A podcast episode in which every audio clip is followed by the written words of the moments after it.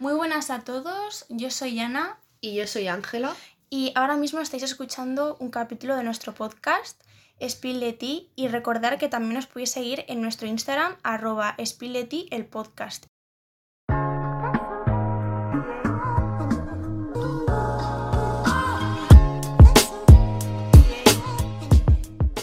Bueno chicos, bienvenidos a un capítulo más de nuestro podcast Spilling de Ti, como ya habéis escuchado en la intro. Y el tema que vamos a tratar hoy es nada más y nada menos el tema de la salud mental, ya que hace poco hicimos una encuesta y la verdad es que fue un tema que pidió bastante gente y dijimos, pues mira, pues ya que estamos, pues lo tratamos. Y de hecho, cuando quisimos hacer el esquema para saber cómo dirigir este capítulo y tal, una de las preguntas que nos salía siempre era ¿qué es mejor? ¿El psicólogo de la seguridad social o el psicólogo eh, por una De clínica, clínica privada? privada. Entonces yo ahora, Ángela, te doy el relevo, amiga, habla tú. Bueno, a ver, eh, yo bajo mi experiencia no puedo hablar mucho del psicólogo de la seguridad social porque siempre he ido al psicólogo de la clínica privada, pero tiene un porqué y es que un montón de gente, que también yo lo he visto, porque, a ver, sí que es cierto que cuando era pequeña iba más al psicólogo de la seguridad social, pero por ejemplo un montón de gente cercana a mí me ha dicho que mm, el psicólogo de la seguridad social de lo único que se encarga es de mm, hacer un, o sea, de verte durante 10 minutos, 10 minutos como máximo. De reloj. Sí, eh, recetarte la pastilla que necesites en el caso de que necesites y si no necesitas, rara vez vas a volver a ir ahí otra vez Claro. y despacharte y que entre la otra persona. Entonces creo que Claro, a yo- mi parecer es una mierda. Yo, por ejemplo, yo no, no he ido aún a ningún psicólogo. Eh, más allá de lo que, yo que sé, a lo mejor te podía aportar eh, tu instituto, tu colegio, cuando tuvieses algún tipo de problema o lo que fuese. Pero sí que es cierto que alguna vez sí que he querido ir, por ejemplo, al de la seguridad social. Y la doctora, el doctor que me tocó en su momento, eh, yo más o menos le expliqué lo que me ocurría y me decía que lo que me pasaba era que tenía problemas de adolescente y que lo mejor que podía hacer a lo mejor sería pues analizar la situación, que si tenía problemas con mis amigas pues que lo hablase con ellas, este tipo de cosas. Te doy un consejo. Eh, para. Deja de eh, actuar como estás actuando. Es como Mm. que, sí, es como que mm, No toman tu salud, tu salud mental depende del dinero que tengas ahora. Porque si Total. no tienes dinero, vas a tener que acceder al psicólogo de la seguridad social, que decimos de antemano que es una mierda, una señora que está cansada de su trabajo, que no cobra una mierda por culpa de la sociedad capitalista en la que vivimos. Y bueno, si quieres acceder a, algún sitio que sea mejor para tu salud, pues mm, te van a cobrar, por ejemplo, como mínimo 50 euros Por sesión. por sesión. Si no tienes, eh, hay una cosa que se llama mutua, que es lo que tengo Ah, sí, yo, mutua, sí. que claro, tú pagas eh, un extra al mes, que aún así los impuestos sigues pagando la seguridad social igualmente, Mm. pero pagas al mes X eh, dinero para ir cuando tú quieras sin necesidad de pagar cada hora, ¿sabes? Y claro, mm, como todo se comercializa, pues al pagar obviamente te atienden mejor, te atienden una hora y entonces tú ya ahí puedes hablar pues todo lo que quieras. También lo que tengo entendido, lo he dicho yo no porque no he ido, pero lo que tengo entendido es que en el de la seguridad social, a lo mejor cada sesión que tengas te puede tocar un psicólogo diferente. Y además te pueden dar de sesión, o sea, puedes ir cada seis meses a lo mejor por la lista de espera que hay. ¿Me lo estás diciendo Que yo no sé dónde sale esa lista de espera, pero bueno, la gente obviamente... De su papo. A ver, no vamos, no vamos a quedar aquí de ricas porque no, No, me no, refiero, hay gente que no puede acceder y obviamente está tan desesperada que el único sitio que puede ir es ahí. Hmm. Pero igualmente tiene una cola, a pesar de todas las malas opiniones que tiene, tiene una cola de espera eh, muy grande. Y claro, cuando tú vas a una clínica privada, pues tienes psicólogo cuando te dé la gana. Claro. Cuando, cuando te toque o cuando realmente lo necesites. Que digas, hostia, esta semana en mejor conclusión, que es que con dinero vas a donde sea. vas a donde sea, pero me parece muy fuerte que tu salud mental dependa del dinero que tengas. Eso es muy heavy. O sea, mm, yo, comunista, yo eh, como buena comunista, es broma, eh, estoy a favor de que, de que todas las cosas básicas tengan que ser gratuitas, me refiero. Hmm. Obviamente la seguridad social es gratuita, pagas unos impuestos, pero creo que debería haber gen- psicólogos, psiquiatras igual que médicos de calidad, que hay muchos en la seguridad social, o todos obviamente, eh, tiene que haber psicólogos y psiquiatras de calidad. Me refiero que las sesiones tienen que ser pues una hora, que yo creo que una hora... Te da pues, para mucho. Te da para mucho y tiene que ser de calidad y no necesariamente tienes que estar ahí 10 minutos y toma, tomas esta pastilla y te vas para Y tu casa miras. y no has solucionado nada porque eso no, es terapia. No, no, no. Eso es pastillas. A ver, depende del grado de, De la gravedad. de la gravedad. Si por ejemplo eres una persona que necesita esas pastillas, pues es normal que te las receten. Pero yo conozco a mucha gente que mm, no necesariamente necesitaba pastillas, simplemente necesitaba hablar y le han dado pastillas. Hmm. Sí, sí. Entonces, eh, creo también que el tema de la salud mental está como muy estigmatizado. Por ejemplo, cuando yo hablo con alguien y me dice, a ver, nosotras no porque no solemos juzgar mucho de esas cosas, pero, pero por ejemplo yo O a conozco... lo mejor lo puedes hacer inconscientemente también. Inconscientemente, sí. Pero, por ejemplo, yo conozco a gente que, que ha hablado con otras personas y esa persona le ha dicho, pues, eh, tengo una enfermedad mental ahora mismo, o estoy yendo a terapia, o no necesariamente tiene que ser algo grave para ir al psicólogo. no, no, no, no. Se puede ir porque simplemente necesitas hablar con alguien o, y no por ir estás loco, que eso es otra cosa. Me parece una No, gilipollada, yo- pero bueno. Lo, lo digo mucho, pero yo creo que el tema de ir, al- de ir al psicólogo es como la revisión que tienes en tu médico de cabecera anual o cada seis meses que te toma la presión, te hace una analítica, la tensión, todo. Pues esto es igual. Todo o sea, el mundo debería ir alguna vez. Porque es que la salud mental está muy de la mano de la salud física también. Yo y afecta a la salud física. Exacto. Entonces, por ejemplo, cuando alguien dice, pues he venido del médico porque me he roto un pie, tú dices, ah, muy Ah, bien, bueno. espero que te recuperes. Sí. Pero, por ejemplo, cuando alguien te dice, eh, vengo del médico porque no necesariamente tiene que ser una esquizofrenia, pero yendo al psicólogo porque tengo depresión, O ansiedad. esto, ansiedad, o, o puede ser un trastorno grave También, también. también. La gente es como que ya no te ve por lo que tú eres, sino, Sino te ve por la enfermedad. por la enfermedad que tú tienes. Y a lo mejor te puede juzgar, ah, bueno, por eso hacías esto, porque estás loco. Claro. Eh, me parece fatal. Me parece fatal que se juzgue algo físico, tener, por ejemplo, que te rompas un pie, que tengas alguna enfermedad física. Por ejemplo, a mí por tener asma nadie me va a juzgar, pero si yo salgo a la calle y digo que tengo esquizofrenia, Hmm. a lo mejor mm, mucha gente me puede juzgar. Sé que de mi entorno nadie, No. pero podría tener malos amigos y que se separasen de mí solo por eso, Claro. ¿sabes?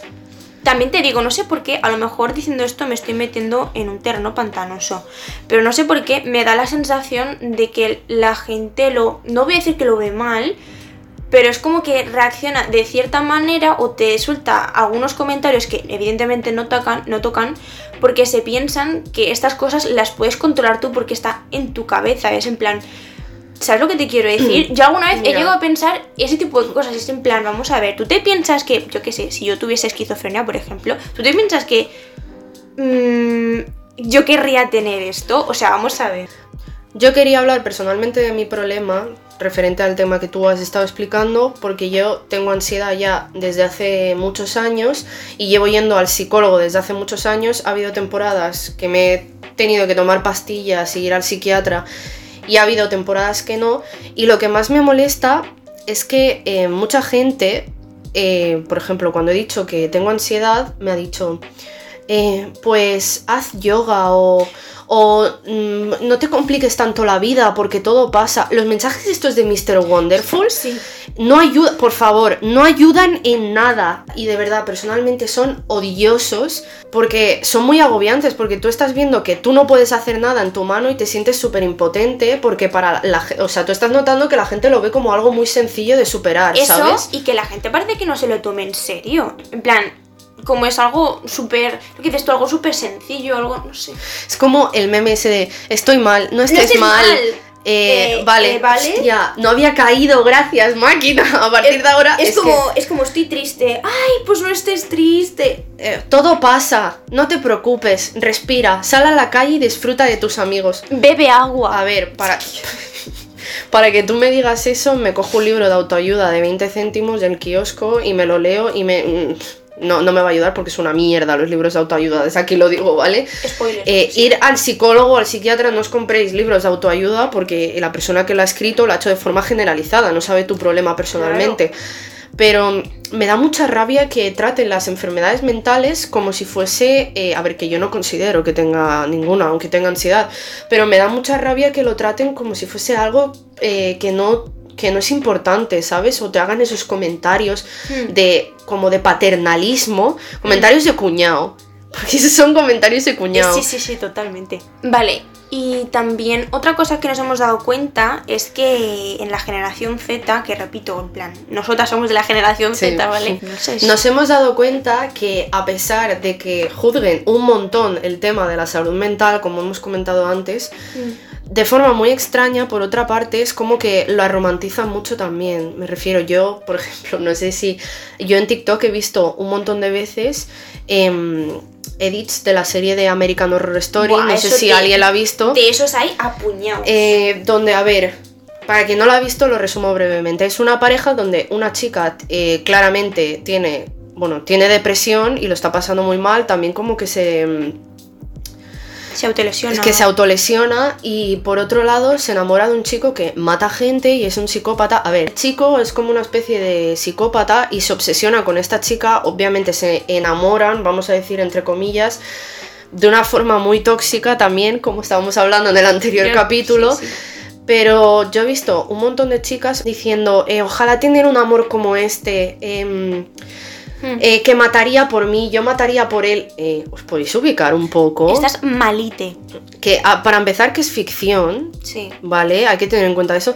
Nadie mata por nadie, No. ni nadie comete delitos por nadie, por favor. Es que- Eh, bueno, ahora estás diciendo esto de cuando salió esta misma temporada en su momento, que ahora mínimo, creo que mínimo hace siete años, sí, hace más, bastante. eh, esto ya ocurría. En plan, la gente estaba que no cagaba con, con esta serie, con esta temporada, y yo recuerdo ver un montón de edits Sí. con, con, y de con otras, esta pareja. sí, y de otras series también, pero esta es como la que se presenta de forma Más más, visual. más explícita, Sí. sí. Em, como explicábamos en el capítulo anterior, eh, de todo el tema de las relaciones tóxicas, es como que em, se busca un amor en que una persona deje toda su vida, Por todo su ser y todo ella misma por la otra persona. No para, no para, no para, no para, no para, no para, no para.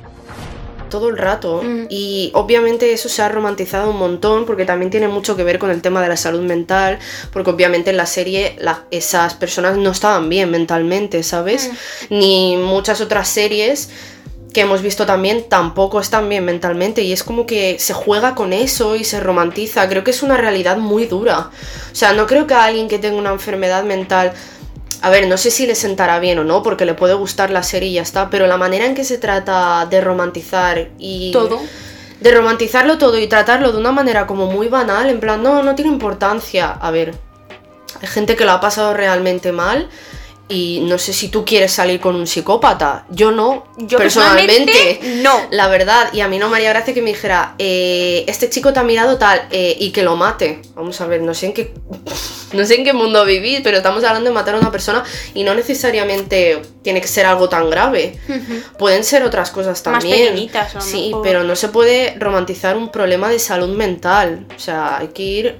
eh, el lema de este capítulo es Go Therapy. Stop it. Get some help. ¿Vale? Hay que ir al psicólogo o lo que necesites, Sí. ¿vale? Pero hay que ir. También hay otro tema que nos hemos dado cuenta que va muy de la mano con el tema de la salud mental y esas cosas. Y es, bueno, es, son las redes sociales, que quieras o no, eh, son una parte muy, iba a decir esencial, no, importante tampoco, pero que están muy presentes en nuestra vida, sobre todo desde hace unos cuantos años y... Además estamos eh, continuamente utilizándolas porque Por eso, por todos eso mismo. ahora en este eh, bueno en este ciclo sí estamos enganchados Hmm. al teléfono todo el rato lo queramos o no porque prácticamente ahora todo el mundo depende del teléfono Sí. tanto para ligar para trabajar para socializar para cualquier Hmm. cosa entonces eh, sobre todo vamos a hablar concretamente de Instagram porque Hmm. yo creo que es donde más comparamos nuestro cuerpo Sí. y mm, A ver, te voy a decir una cosa. Instagram es una red social que está hecha para ver fotos, me refiero. A ver, en Twitter se pueden subir fotos, sí. Sí, en sociales, Facebook pero- también, ¿vale? Pero yo creo que Instagram, por excelencia, es la que más se utiliza y la más visual en este sentido, ¿sabes? Entonces, pues eso. Esto puede ser un poco peligroso porque eh, hay gente realmente que tiene problemas con su cuerpo, gente muy insegura, Hmm. que lo que está viendo cada día es modelos que suben fotos. A ver, que no las vamos a culpar de que suban una foto, obviamente. Porque a lo mejor es su Pero trabajo. exactamente, bueno, o porque la suben porque quieran, eso da igual, también. no vamos a juzgar a la persona. Pero la gente desde su casa está viendo que no puede conseguir ese cuerpo O ese estilo de vida. o ese estilo de vida que realmente eh, otro tema importante es que la gente ahí enseña lo que le conviene. Eh, sí. O sea, tú puedes sí, filtrar sí, sí. cómo quieres que se vea tu vida completamente. O sea, tú puedes tener, vamos, tampoco voy a decir una vida de mierda, pero Eh, tú puedes... prácticamente puedes fingir una vida de lujo. Sí, sí, sí. O sea, a ver, tú puedes tener una vida normal y corriente y estar fingiendo por redes sociales que tienes una vida de la Que hostia, que, que, que tienes un montón de amigos, que si eres mm, amiga de no sé quién, de la Kylie, de la Rosalía. Exactamente, entonces Mm. lo que hay que entender es que el- lo que se enseña por redes normalmente nunca es la realidad, porque No. siempre hay unos filtros, tanto en las fotos, en el cuerpo, en el estilo de vida. Hmm. Eh, la gente lo que quiere es que tú veas lo bueno de su vida, pero obviamente si le pasa algo malo... No a ver, hay gente que no enseña por redes, Sí, sí, sí. pero normalmente al tipo de gente que nos referimos no lo va a mostrar. Entonces la gente tiene que entender que no se puede comparar porque no sabe el estilo de vida que tiene esa persona profundamente, ¿sabes? Yo no creo que sea muy saludable eh, estar viendo constantemente, por eso que es por lo que he dicho antes, ¿no? Que si la Kylie Jenner, ¿no? Sí. Ver una persona que está ya no solo retocada, Estéticamente. Estéticamente. entera, sí. sino que también ella misma se retoca las fotos, en plan, que, que va, más. que va a subir. Entonces, que me parece muy bien que digas, hostia, le voy a poner este filtro de grano, que le voy a, poner, le voy a bajar la intensidad, me parece guay. Pero no sé yo si Claro, lo a lo mejor retocar tantos, ¿sabes? Sí, no sé sí. yo si está bien, Sí. porque pues, puedes crearle una, un complejo, una inseguridad, a la ¿sabes? otra persona. Lo que creo es que con el tema de, de los retoques estéticos, lo importante es que hay muchas, mucha gente famosa, muchos influencers, lo que sea, que se los hacen y no los dicen. Entonces, Exacto. lo importante de esto creo que es decirlo, porque si tú no dices que te has retocado la cara o lo que te haya retocado, puede haber una persona tras esa pantalla que está pensando que lo natural es tener Es ese cuerpo y no tener el suyo. Lo natural es tener estrías, lo natural es tener arrugas, Lo natural es tener celulitis también. tener pelos, tener... Es que viene en la naturaleza humana. Entonces, si yo estoy viendo tras la pantalla una persona sin pelos, sin celulitis, con un culo enorme, con unas Sin tetas- arrugas. Sin arrugas, con unas tetas enormes, con una cara preciosa, con...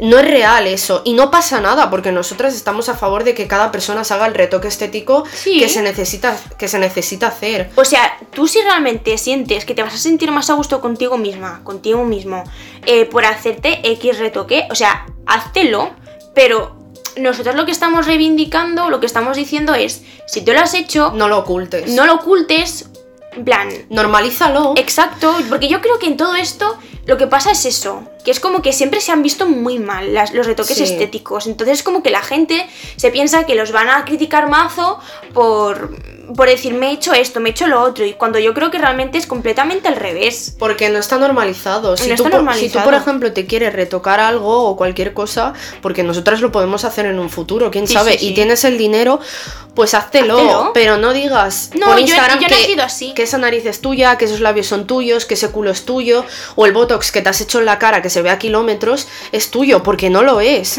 Y la gente que está detrás de la pantalla se va a pensar que eso es lo normal, ¿sabes? Y volvemos otra vez en que lo normal es tener todas las imperfecciones, si así lo quieres llamar, porque ya se ha llamado hasta imperfecciones, de, del cuerpo, pero no puede ser una Barbie perfecta, sin pelos y sin nada. Estamos No, hablando de mujeres no. concretamente porque la cirugía estética también normalmente se la suelen hacer más las mujeres porque hay más que operar, creo. Bueno, por lo menos según las estadísticas. Sí, pero también- también Pero podemos también hay hombres. que se las hacen, pues claro que sí. Y también enlazando un poco con el tema de las redes sociales, hace poco que surgió un movimiento llamado Body Positive, que vamos a decir que intenta causar el efecto contrario que os acabamos de explicar. Exacto. Normalizar lo, Lo- normal. Lo normal, básicamente, sí.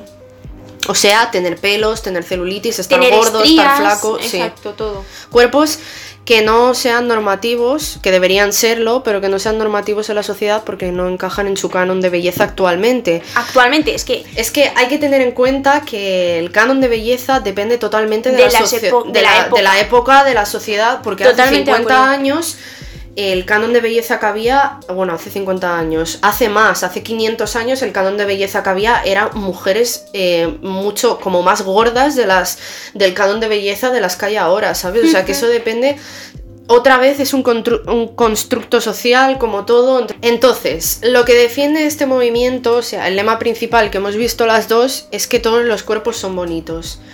Entonces esto nos chirría un poco, ¿vale? Porque eh, no necesariamente un cuerpo tiene que ser bonito para ser válido. O sea, eh, hay que mm, ponerlo todo bonito, hacerlo todo. En... No tiene por qué ser necesariamente bonito. Lo que nosotras defendemos es que todos los cuerpos tienen que ser igual de válidos, igual de respetables. hmm, tengan Por- la apariencia que tengan. Exacto, pero ¿por qué hay que hacerlo todo bonito? O sea, Es que porque no lo todo, sé. todos los cuerpos son bonitos. Eh, teniendo en cuenta que la belleza es totalmente subjetiva, lo que a ti te parece bonito a mí me puede parecer feo. Y no pasa Es que- nada porque algo me parezca feo. Es que vamos a ver, esto es aplicable a muchísimos aspectos de nuestra vida. Por ejemplo, el arte es subjetivo. Eh, todo es subjetivo. Todo es subjetivo. Es que estamos Entonces, hablando, a ver, estamos hablando de gustos físicos. ¿Puede haber algo más subjetivo que los gustos físicos? Entonces, eh, ¿por qué hay que decir que todo tiene que ser bonito, que todo tiene que ser perfecto? Cuando todo, todos los cuerpos tienen que ser válidos y respetables, porque son cuerpos, porque somos seres humanos y tenemos cuerpos. O sea, hay que reducirlo a eso, ¿sabes? Pero mm, me parece mal, sé que no lo hacen con intención tóxica, ¿sabes? Pero a veces me parece un poco tóxico porque es como que hay que ponerlo todo bonito, ¿sabes? Para que sea válido. Mira, eh, a mi gusto puede haber cuerpos que me gusten más, puede haber cuerpos que me gusten menos para mí, eh, bonitos, feos, lo que sea, pero como sé que son bonitos o feos para mí, que no son bonitos o feos para la sociedad, es algo personal. claro, Entonces, no lo vas a ir diciendo a los cuatro vientos. En plan, Exactamente. me parece que tu cuerpo es feo. Pues Eh, no, no, no hay que vas decir a eso decir porque eso, eso ni no. muchísimo menos, porque eso puede herir los herir a la otra persona. Y sí. luego también te digo. Pero son gustos. Exactamente, entonces también te digo, mm, independientemente de la opinión que tengas tú, no sé, si tú por ejemplo eh, no te parece bonito el cuerpo de esa persona, vamos a decir, eh, pues yo qué sé, no le vas a decir, buah tía, tienes un cuerpazo, no sé qué, pues a lo mejor No hay que mentir, claro. te centras a lo mejor en otras cualidades, en plan, Sí, "Buah, es tía". que yo he visto muchos vídeos, por ejemplo, en las redes sociales de chicas que no están, que están más gordas o, o muy delgadas, ¿vale? Todos los comentarios llenos de eres perfecta tal y como eres, tu cuerpo es perfecto. A Hmm. ver, para empezar, esa chica tiene más atributos que un cuerpo físico, le puedes decir otras muchas cosas. A lo mejor no quiere que se opine de su cuerpo. Claro. Vale, sé que no lo hacen con mala intención, obviando No. los comentarios malos que siempre hay, ¿sabes? Hmm. Pero eh, tu cuerpo es precioso, tu cuerpo es bonito, eres preciosa, eres bonita. Eh, me parece, no, su cuerpo es válido. Sí. Luego ya a ti personalmente te puede parecer más bonito o más feo y no eres mala persona porque no te guste alguien físicamente. Lo tienes que respetar, obviamente. Pero no, no, hay, no hay que castigar a la otra persona de esa forma, ¿sabes? De decir, no me parece bonito este cuerpo. Es que eres una gordofóbica o, o cualquier cosa también con personas muy delgadas, Sí. ¿sabes? Pero creo que lo que hay que defender es que hay que tratar a la gente con respeto, que todos los cuerpos son válidos. Y no meter también el canon de belleza, de decir, no, eres preciosa, eres preciosa. A ver, a lo mejor esa chica no es preciosa y no pasa nada. O sea, no pasa nada, tú te tienes que querer a ti misma y que a mí no me parezcas preciosa te tiene que importar una mierda. Porque tú te puedes ver a ti súper guapa y otra persona te puede ver a ti súper guapa. Entonces, como es algo tan subjetivo. No creo que haya que decirlo tan a la ligera, ¿sabes? Porque es que se reduce a eso, a algo de gustos. También te digo, eh, ahora que has dicho esto de... En el vídeo de esta chica se le decía constantemente, guau, es que eres preciosa, o es que tienes cuerpazo, no sé qué, no sé cuánto. Eh, estoy segura de que en un vídeo de una chica con un cuerpo, vamos a decir, normativo, eh, seguro que no se centran tanto en decir este tipo de cosas. Es en plan, ¿qué pasa? Sí. Que lo tienes que decir en voz alta, lo tienes que comentar para acabar de creértelo tú, ¿sabes? O sea, no sé, ¿qué necesidad tienes de ponérselo a una persona, pues eso, que a lo mejor piensas realmente que no es así, ¿sabes? Y a otra persona pues no se lo vas a poner, no sé. Es como que ven Pero a- no, no quiero que se me malinterprete, eh, por favor. Sí, es como que ven a una chica, eh, una chica gorda, una chica muy flaca, una chica que no tenga un cuerpo normativo, vamos a decir, y ya automáticamente le tienen que decir algo sobre su cuerpo, sea Hmm. bueno o malo. A ver, y cuando ven a una chica con un cuerpo normal, pues le dicen, eh, ¿de dónde son tus pantalones? ¿Qué pantalones tan chulos? ¿Qué no sé qué? ¿Por qué no se lo puedes decir a la otra persona? Tienes que necesariamente Opinar opinar, sobre, sobre su cuerpo, cuerpo. sea positivo o negativo, ¿sabes? Sí. Si esa persona ha hecho un vídeo que nada tiene que ver con su cuerpo, pues no digas nada. A ver, Yo que sé, si ha hecho un vídeo, me lo invento, comentando la peli de Call Me By Your Name, le puedes decir, guau, tía, pues es que a mí me mola muchísimo Timothy Chalamet. Timo... Lo he dicho mal, tío.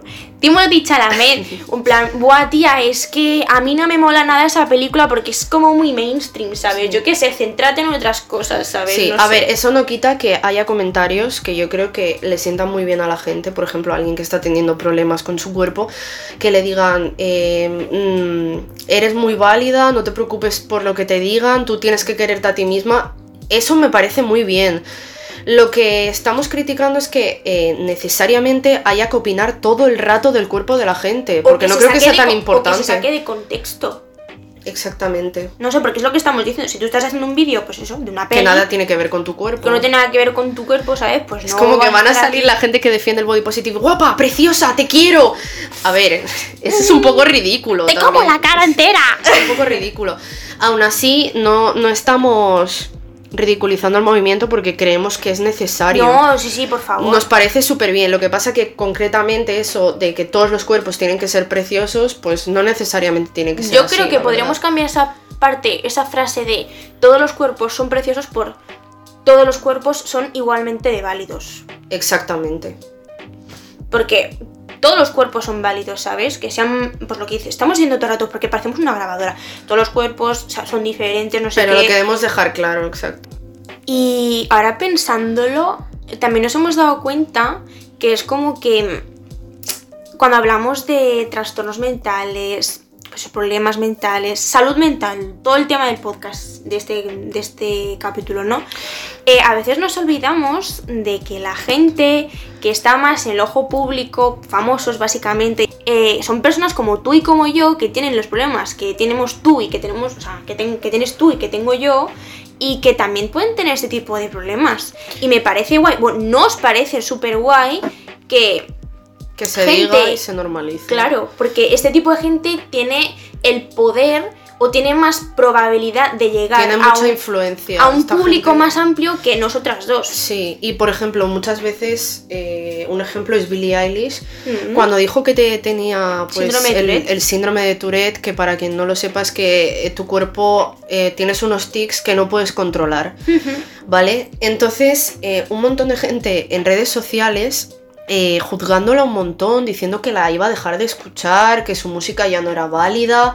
Y creemos que es muy importante, pues, normalizar si alguien tiene una enfermedad mental, obviamente si lo quiere decir. Si A no lo quiere sí. decir, Porque pues. a lo mejor no se siente cómodo Claro, teniendo en cuenta que es una ¿sabes? figura pública y que cada día la están machacando, porque ese es otro tema, la salud mental de los famosos normalmente siempre suele estar jodida. ¿Vale? Si no eres una persona muy estable emocionalmente y con mucha inteligencia emocional, una persona con mucha madurez y aún así no tiene nada que ver, porque hemos visto como un montón de famosos tienen enfermedades mentales o tienen problemas con las drogas. Porque el tema de la fama acarrea un montón de consecuencias, a ver, buenas también, que pues puedes tener mucho dinero, te conoce mucha gente. Puedes tener a muchos fans. ¿eh? Sí, pero malas, eh, también los fans, eh, un montón, sobre todo el tema de ser influencer, ya si tienes redes sociales, tienes que aguantar cada día eh, comentarios constantes de gente que no sabe absolutamente nada de tu vida. Hmm, Que se metan tanto en tu sí, vida, no tener casi privacidad. Tiene muchas consecuencias negativas tener, estar, pues tener esa responsabilidad y ser una figura pública. Entonces, nos parece bien que mm, pues que se normalice el tema de la salud mental también para humanizar a estas personas. Sí, sí, sí, totalmente. Porque también son personas, no son reptilianos, aunque, a ver, alguno tiene que haber, pero eh, no son reptilianos, son personas que comen, cagan y mean como tú y cada día pues tienen que soportar eh, esos comentarios. Y hasta aquí el capítulo de hoy. Esperamos que os haya gustado mucho, que os haya servido para reflexionar, que bueno, a ver, esto suena como muy en plan, uh, reflexionar, no sé qué, el rincón de pensar. Pero bueno, al fin y al cabo, esa también es un poco la idea. Sí, queríamos aportar nuestra opinión. Granito de arena Sí. respecto a este tema. Recordaos también que, como hemos dicho al principio, que nos podéis seguir por nuestras redes sociales, bueno, por Spill de Ti, el podcast en Instagram, que como es evidente, aquí no se puede comentar, o sea, no podéis comentar vosotros, no podéis aportar vuestra opinión, pero lo dicho, Allí la ir podéis aportar. En los comentarios de la publicación que hayamos hecho, siempre Sí. podéis decir algo. Esperemos que os haya gustado y, hasta, el- la próxima. Hasta la próxima, hasta el próximo capítulo.